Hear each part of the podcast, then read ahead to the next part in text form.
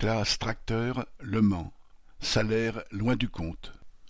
L'usine Classe Tracteur du Mans, ancien secteur tracteur de Renault vendu à Classe il y a vingt ans, compte aujourd'hui sept cents travailleurs, avec environ deux cents intérimaires quasiment à demeure. Le groupe Classe est florissant. Depuis plus d'un an, la production de l'usine fluctue en fonction des ruptures d'approvisionnement de composants électroniques, de jantes ou de tapis de sol par exemple. Mais, comme la direction a imposé un accord de flexibilité, ce sont les travailleurs qui en payent le prix, puisqu'ils alternent entre périodes hautes, jusqu'à quarante et une minutes de travail en plus par jour, et périodes basses, en fonction des aléas de la production.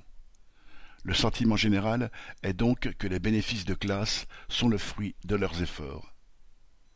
Depuis le 10 octobre, la direction a lancé, dans le cadre des négociations salariales, une ribambelle de réunions avec les syndicats, des flots de bavardage pour lanterner les travailleurs sur ce qui les préoccupe, leur salaire.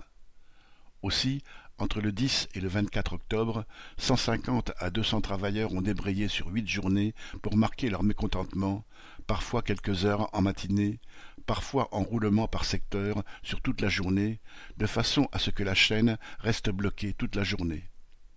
Ce qui les mettait en colère, c'étaient les communications de la direction qui leur expliquaient que l'inflation allait baisser bientôt, ou encore qu'avec la concurrence, il fallait s'inquiéter de l'avenir.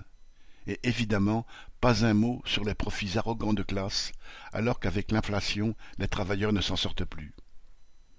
Aussi, lorsque le 24 octobre, la direction a annoncé 3,5% d'augmentation générale pour tous et 0,5% d'augmentation individuelle pour les plus bas salaires, ainsi qu'une prime de 600 euros, le sentiment général était l'écœurement.